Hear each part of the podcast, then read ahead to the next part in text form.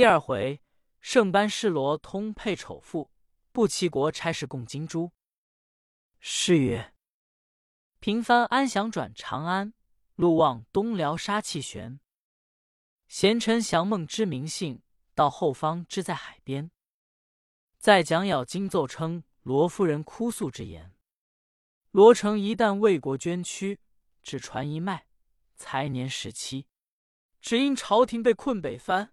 我儿要救父王，夺元帅印掌兵权，征北藩救龙驾，逼死屠卢公主，触怒圣心，把孩儿削除官爵，退居为民，不容娶妻，岂不绝了罗门之后？先夫在九泉之下也不安心的。望伯父念昔日之情，在圣驾前保奏一本，容我孩儿娶妻，以接后嗣，感恩不尽。为此老臣前来冒奏。可恨罗通把一个绝色公主上然逼死，臣想不如配一个丑陋女子却好。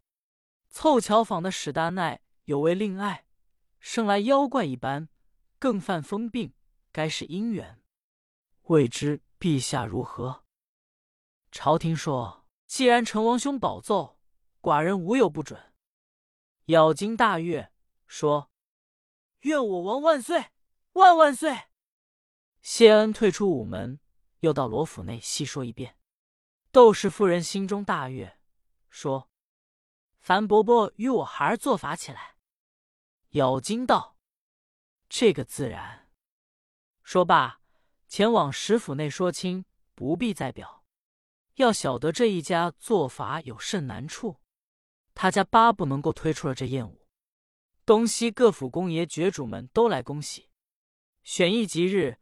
罗老夫人料理请客，忙忙碌碌，一面迎亲，一面设酒款待，鼓乐喧天。史家这位姑娘倒也稀奇，这一日就不吃了。喜平与她梳头，改换衣服。林上叫爹娘嘱咐几句，取到家中结过亲，送入洞房，不必细讲。这位姑娘形状都变了，脸上泛了白，面貌却也正当齐整了些。与罗通最和睦，孝顺婆婆十二朝，过门后全掌家事，万事贤能。史大奈满心欢喜，史夫人甚是宽怀，各府公爷无不称奇，也算罗门有幸，五百年结下姻缘，不必去说。再讲贞观天子驾作金銮，自从班师回家有两月有余，山西绛州龙门县张世贵招兵。没有姓薛的，故打本章到来。黄门关城上，朝廷一看，上写三十六路都总管，七十二路总先锋臣张环，奉我王旨意，在山西龙门县总兵衙门扯起招军旗号。天下九省四郡各路人民投军者，不计其数，单单没有姓薛的，应梦贤臣一定是狗婿和宗宪。愿陛下详查。朝廷叫声：“先生，张环本上说并没有姓薛的，便怎么样？”茂公说：“陛下不必担忧，龙门县一定有个薛仁贵，待张环招足了十万人马，自然有薛仁贵在里边的。”君臣正在讲论，忽有黄门官府符说：“陛下龙驾在上，今有不齐国使臣现在午门，有三桩宝物特来进贡。”皇爷龙颜大悦，说：“既然有宝物进贡，降朕旨意，快宣上来。”黄门官领旨传出，宣进来。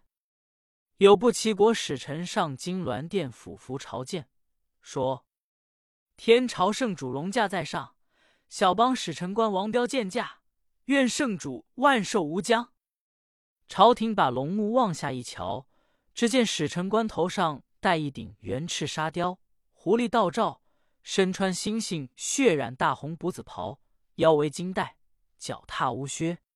但是这个脸看不出的，不知为什么用这一块纱帕遮了面，就像钟馗送妹模样。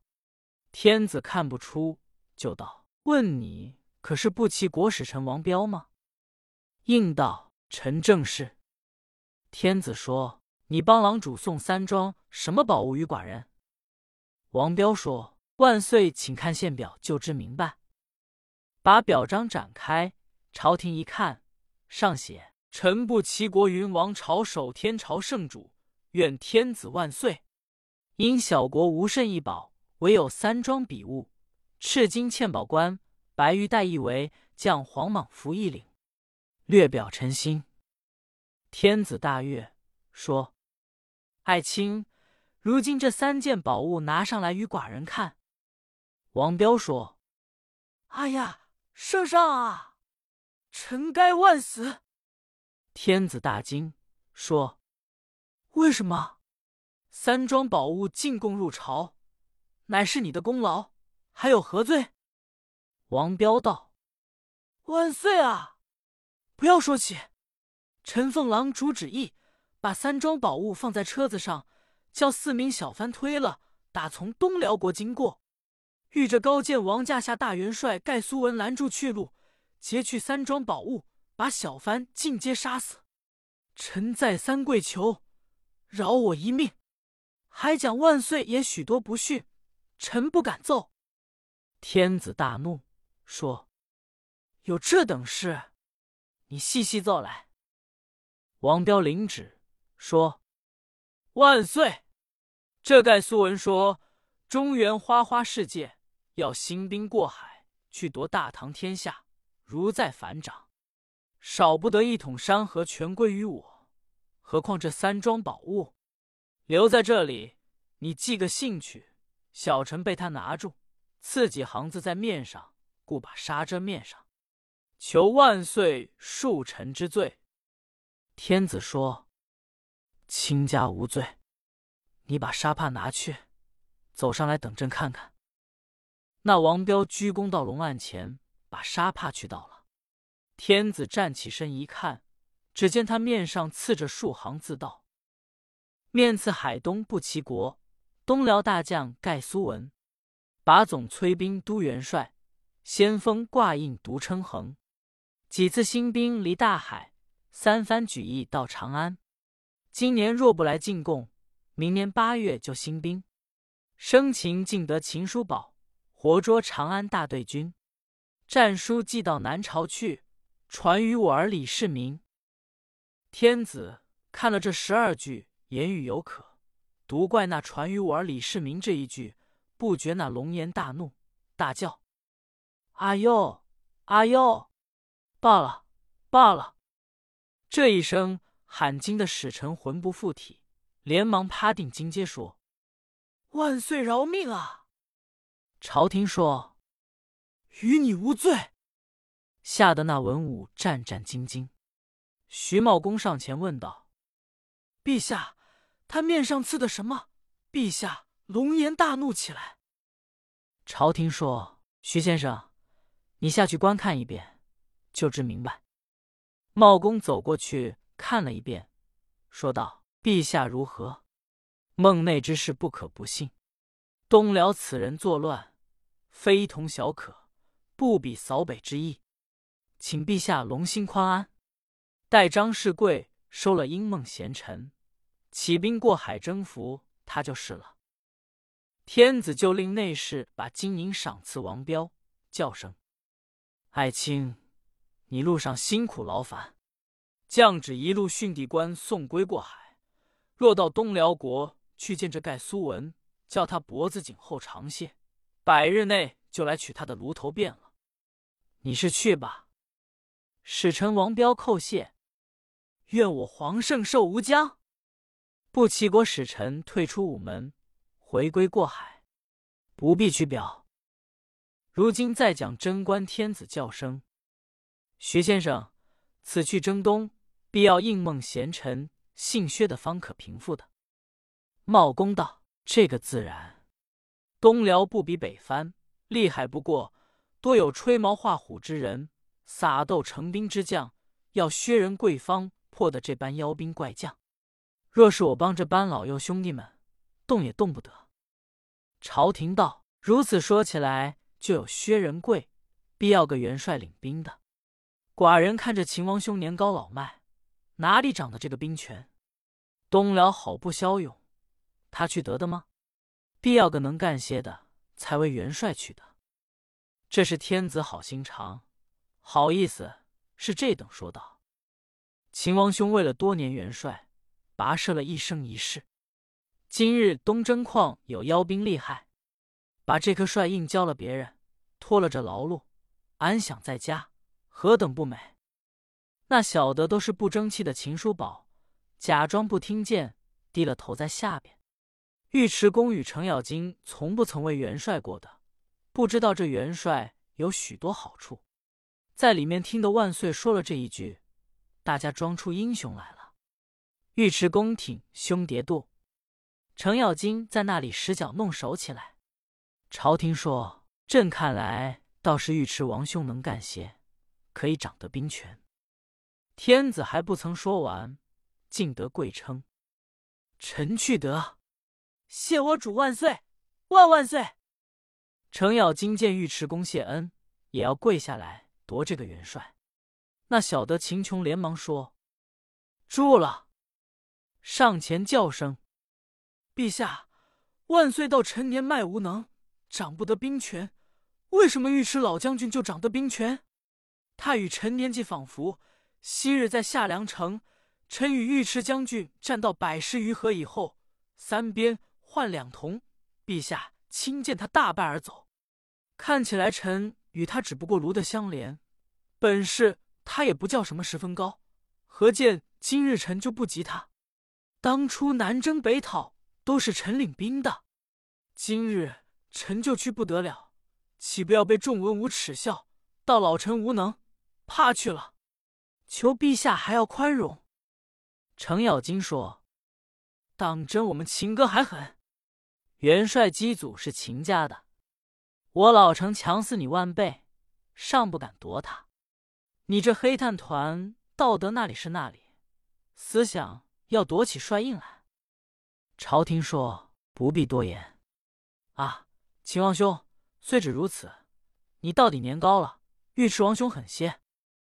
舒氏叫声：“陛下，你单道老臣无能，自古道。”年老专勤年小将，英雄不怕少年郎。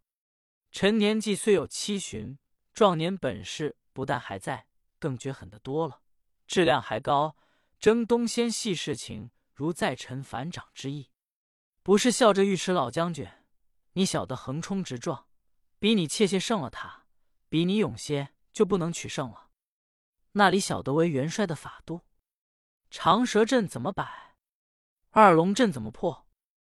敬德哈哈笑道：“秦老千岁，某家虽非人才出众，就是为帅之道也略小一二，让了某家吧。”叔宝说：“老将军要俺帅印，圣驾面前各把本事比一比看。”天子高兴的说：“倒好，胜者为帅。”传旨午门外抬进金狮子上来，放在街前，铁打成的。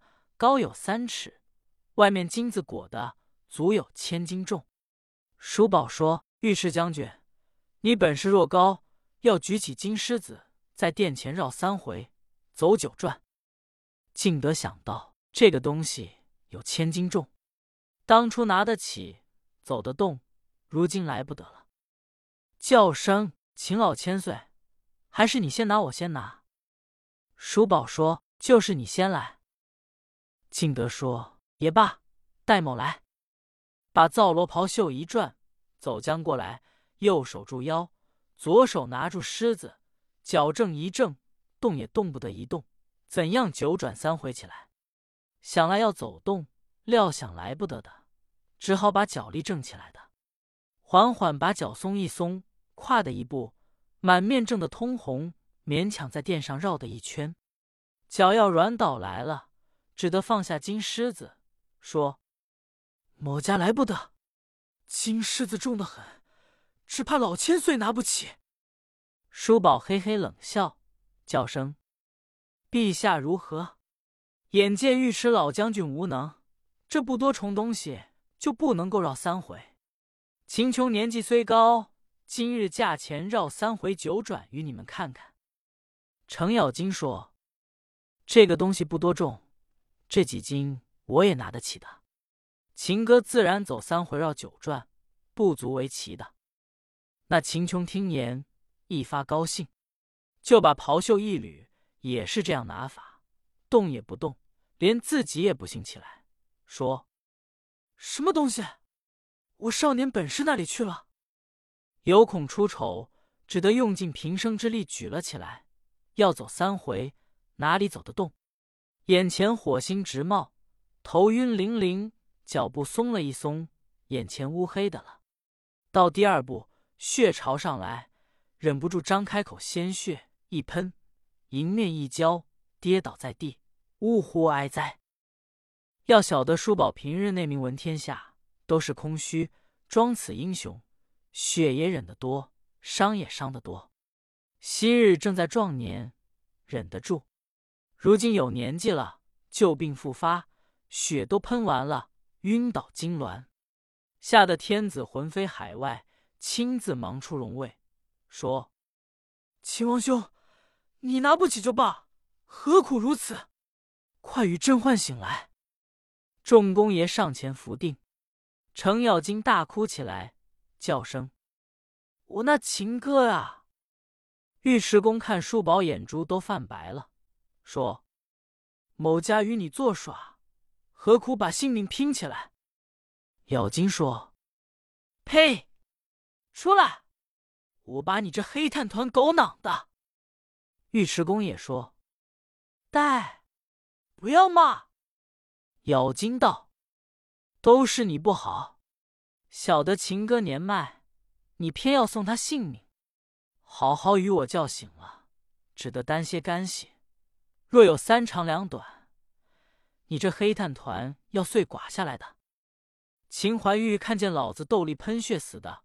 跨将过来，望着尉迟恭家胸前指一掌，他不防的一个鹞子翻身，跌在那边去了。敬德爬起身来说：“与我什么相干？”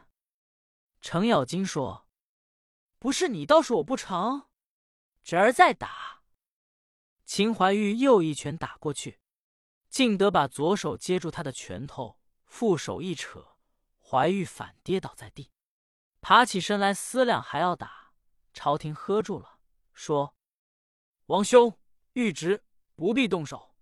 金銮殿谁敢吵闹？叫醒秦王兄要紧。”两人住手。尉迟恭叫声：“老千岁苏醒！”朝廷说：“秦王兄醒来！”大家连叫数声。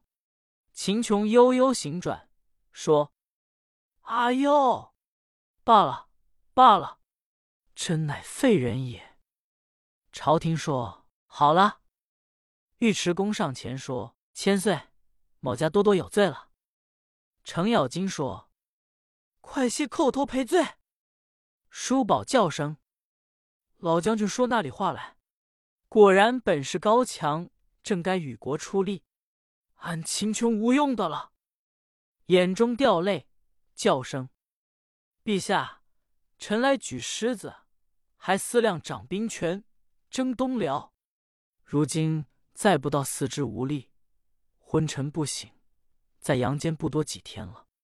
万岁若念老臣昔日威功，等待臣略好些，方同去征东。就去不能够了，还有言语叮嘱尉迟将军，托他率印，随驾前去征东。陛下若然一旦抛撇了臣，进去征东，臣情愿死在金阶。再不回衙了。朝廷说：“这个自然，帅印还在王兄处，还是要王兄去凭得来。没有王兄，寡人也不脱胆。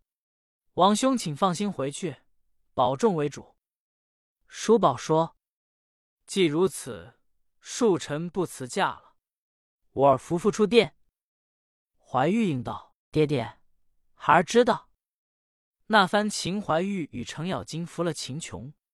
尉迟恭也来搀扶，出了午门，叫声：“老千岁，恕不远送了。”叔宝说：“老将军请转，改日会罢。”一路回家，卧于床上，戒端起病，看来不久。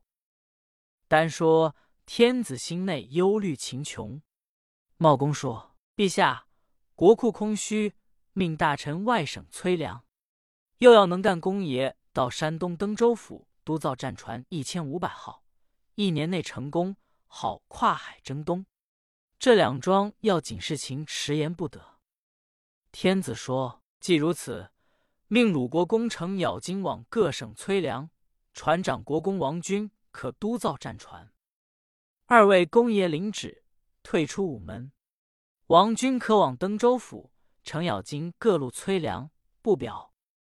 在讲山西绛州府龙门县该管地方，有座太平庄，庄上有个村名曰薛家村。村中有一富翁，名叫薛恒。”家私巨万，所生二子，代薛雄，次儿薛英。才交三十，薛恒身故，弟兄分了家私，各自营业。这二人各开典当，良田千顷，复称故国，人人相称。员外次子薛英娶妻潘氏，三十五岁生下一子，名唤薛礼，双名仁贵。从小到大不开口的。爹娘不欢喜，道他是哑巴子。直到五十岁庆寿，仁贵十五岁了。一日睡在书房中，见一白虎揭开帐子扑身进来，吓得他魂飞天外，喊声：“不好了！”才得开口。当日拜寿，就说爹娘福如东海，寿比南山。薛英夫妇十分欢喜，爱惜如珠。不晓得罗成死了。薛仁贵所以就开口的，不上几天，老夫妇双双病死了。只叫做白虎当头坐，无灾必有祸。真曰：白虎开了口，无有不死。仁贵把家私执掌，也不晓得开店，日夜习学武艺，开弓跑马，名闻天下。世家请了几位，在家习学六韬三略，又遭两场回路。